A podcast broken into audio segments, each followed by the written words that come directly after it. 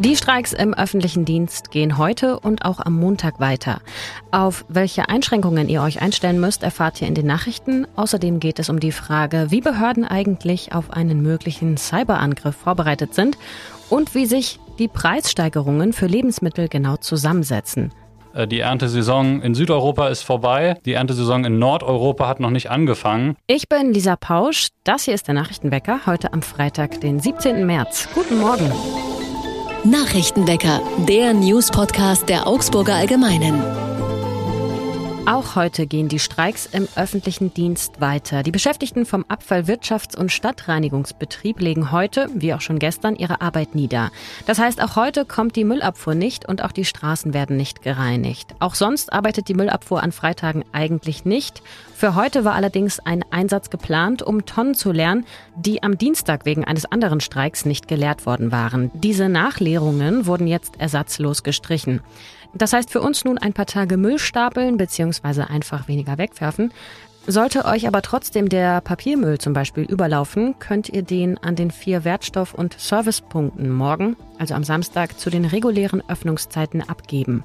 Zusätzliche Restabfälle werden mitgenommen, wenn der Restmüll in den amtlichen grauen Säcken abgestellt wird, auch neben der Tonne. Die gelben Tonnen werden regulär geleert, die sind von den Streiks nicht betroffen. Und auch am Montag gibt es wieder Streiks. Die Gewerkschaft Verdi ruft im Nahverkehr erneut dazu auf, die Arbeit niederzulegen. Es soll auch keinen Notfallplan geben, wie schon beim letzten Mal. Ausweichen könnt ihr dann höchstens auf Regionalbusse oder den innerstädtischen Zugverkehr, der nicht zum Augsburger Nahverkehr gehört. Und auch Flüge fallen wieder aus. Bestreikt werden die Flughäfen Düsseldorf, Köln, Stuttgart und Karlsruhe, Baden-Baden. Was passiert eigentlich, wenn öffentliche Behörden von einem Cyberangriff betroffen sind? Sind sie darauf vorbereitet? Erstmals hatte im Sommer 2021 eine deutsche Kommune wegen eines Hackerangriffs den Katastrophenfall ausgerufen, in Sachsen-Anhalt nämlich. Für mindestens eine Woche war es dann nicht möglich, dort Sozial- und Unterhaltsleistungen auszuzahlen. Das nur ein Beispiel. Das Landratsamt in Augsburg etwa hat einen Informationssicherheitsbeauftragten, der heißt Jürgen Kreitmeier. Und der sagt, es ist nicht eine Frage, ob das Landratsamt mal Ziel eines Angriffs wird, sondern nur wann. Das Bundesinnenministerium registriere seit einigen Jahren nämlich eine steigende Zahl von Attacken auf Firmen und Behörden bzw. auf deren IT-Systeme. Das Landratsamt ist entsprechend vorbereitet. Wird ein Angriff registriert, fährt die Behörde mit ihren über 1000 Beschäftigten sofort alle Systeme runter. Alle Telefone und Computer gehen dann aus. Ebenso werden die Systeme der Landkreisschulen zum Beispiel ausgeschaltet. Rathäuser, Schulleitungen und andere Stellen werden in so einem Fall über private Handys informiert. Zudem gibt es einen Notfallplan für den Ernstfall, der auf einem USB-Stick gespeichert ist. Und dieser USB-Stick befindet sich in einem Tresor irgendwo im Landratsamt. Und zu diesem Tresor haben insgesamt nur 16 Menschen Zugang. Es ist also wahrscheinlich, dass einer dieser 16 Menschen in einem Ernstfall in Augsburg ist, beziehungsweise im Landkreis Augsburg und nicht im Urlaub zum Beispiel. So nützlich wie die E-Roller sind, so nervig sind sie auch, wenn sie überall einfach auf dem Gehweg stehen. Und sie sind sogar ein gefährliches Hindernis für Menschen, die zum Beispiel blind sind und sich an ihnen stoßen können.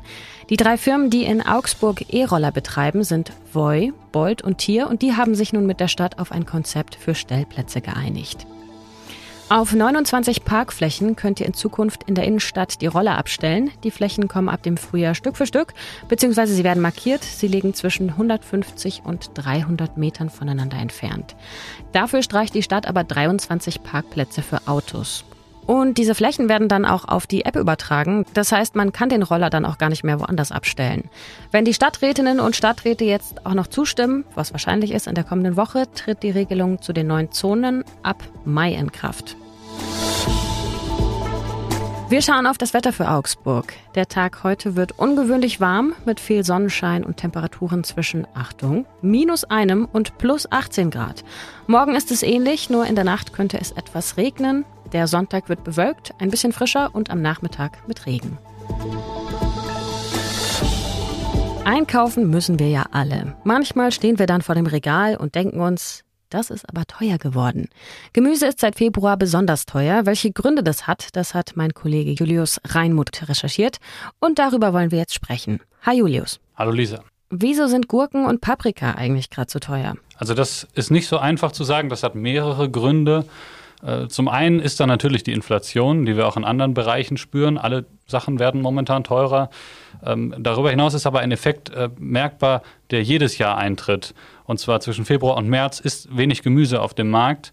Äh, die Erntesaison in Südeuropa ist vorbei. Die Erntesaison in Nordeuropa hat noch nicht angefangen. Äh, wenig Gemüse bedeutet eben teure Preise und das jedes Jahr.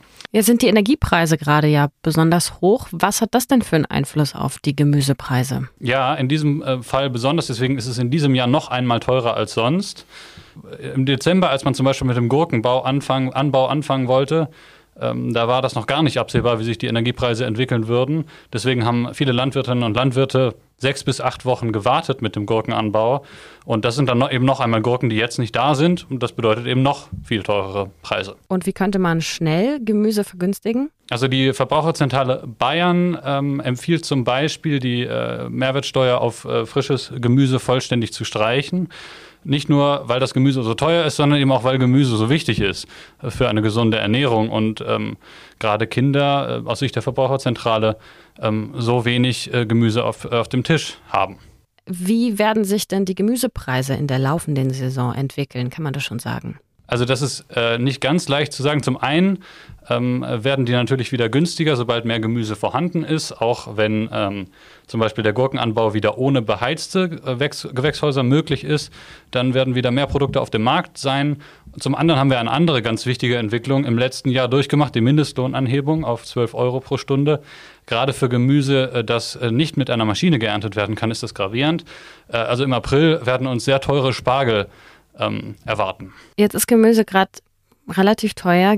Wie gibt es denn sonst noch Möglichkeiten, an günstiges Gemüse zu kommen? Also ich habe mit äh, dem ähm, Bayerischen Bauernverband gesprochen und mit der Verbraucherzentrale und beide empfehlen, ähm, regional saisonales Gemüse äh, verstärkt einzukaufen. Das ist also das Wichtigste.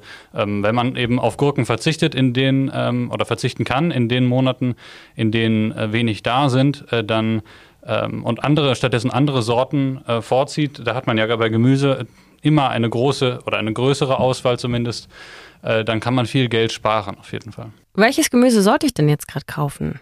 Also es ist tatsächlich, äh, momentan ist die Auswahl tatsächlich relativ gering. Was immer gut geht, sind ähm, Sorten, die, ein, die man einlagern kann, zum Beispiel Kartoffeln, äh, Karotten. Ähm, und äh, über den Winter hinweg wächst auch sehr gut Kohl. Ähm, und bei allem anderen kann man sehr gut nachschauen im Saisonkalender. Was ist denn ein Saisonkalender? Also da sieht man ähm, je nach Sorte und äh, je nach Monat, äh, was äh, wo geerntet werden kann und unter welchen Bedingungen es gewachsen ist. Zum Beispiel sind ja jetzt Gurken verfügbar durchaus, aber die sind eben äh, in beheizten Gewächshäusern gewachsen. Wenn man also ähm, auch ein bisschen auf die, den Klimaabdruck achten möchte, dann ist das eine sehr gute Quelle. Und gibt es auch Möglichkeiten, jenseits vom saisonalen Gemüse zu sparen? Also die Verbraucherzentrale Bayern hat mir empfohlen, äh, zum Beispiel auch abends im Supermarkt oder auf dem Wochenmarkt äh, dann zu späterer Stunde einzukaufen, äh, weil gerade empfindliche Ware sich am nächsten Tag bis zum nächsten Tag nicht mehr hält und ähm, dann zu günstigeren Preisen rausgegeben wird. Vielen Dank, Julius. Sehr gerne. Was sonst noch wichtig wird. Der Bundestag hat das Transfusionsgesetz geändert. Homosexuelle Männer dürfen damit bei der Blutspende nicht wie bisher ausgeschlossen werden. Die sexuelle Orientierung der Person dürfe bei der Entscheidung, ob jemand von der Blutspende ausgeschlossen wird oder nicht, keine Rolle mehr spielen. Bislang sieht eine Richtlinie der Bundesärztekammer vor, dass Männer, die Sex mit anderen Männern haben, nach dem Sexualkontakt mit einem, neun oder mehr als einem Sexualpartner für vier Monate zurückgestellt werden.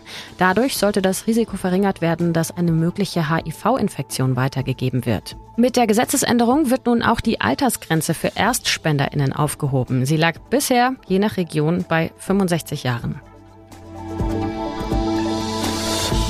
Und heute will der Bundestag über die umstrittene Wahlrechtsreform entscheiden. Die hatte die Ampelkoalition vorgelegt. Mit ihr soll der Bundestag ab der nächsten Wahl um etwa 100 Sitze verkleinert werden auf 630 Sitze. Die Union und die Linkspartei hatten die Reform strikt abgelehnt.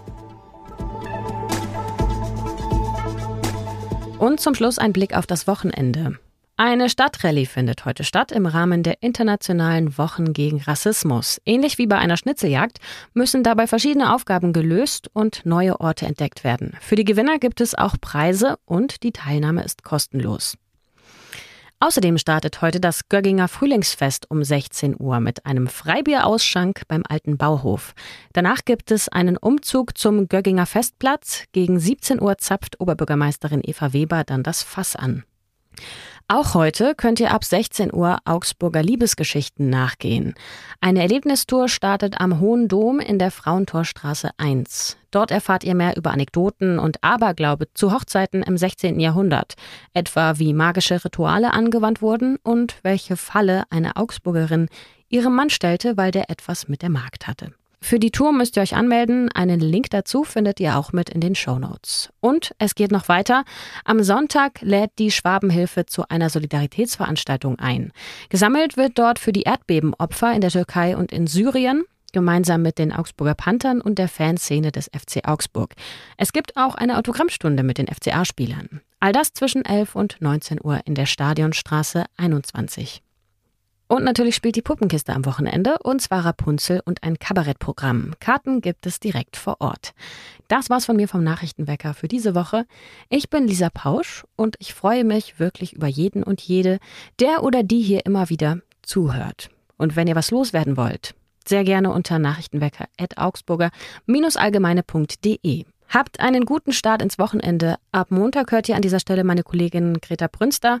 Macht's gut, bis bald. Tschüss und Ahoi! Nachrichtenwecker ist ein Podcast der Augsburger Allgemeinen. Alles, was in Augsburg wichtig ist, findet ihr auch in den Show Notes und auf augsburger-allgemeine.de.